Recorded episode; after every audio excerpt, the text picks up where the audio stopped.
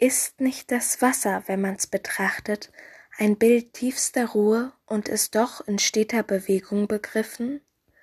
Wo Lebendes wirkt, sind immer die zwei miteinander verbunden, und ohne die eine gewinnst du die andere nie.